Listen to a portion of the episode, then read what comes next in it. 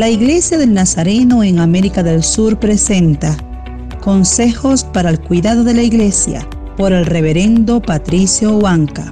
Escucha este podcast que bendecirá tu vida.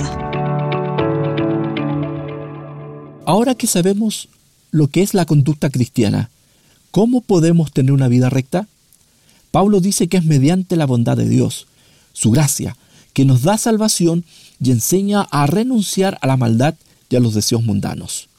Porque el Evangelio de Cristo no es una mera filosofía, sino que es poder para salvación y transformación para todas las personas. Eso se verá en el estilo de vida de los creyentes, que es diferente a la mayoría, porque su interés está en hacer lo bueno.